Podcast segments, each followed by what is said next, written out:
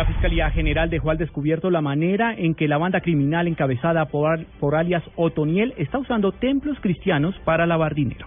Paola Santofimio.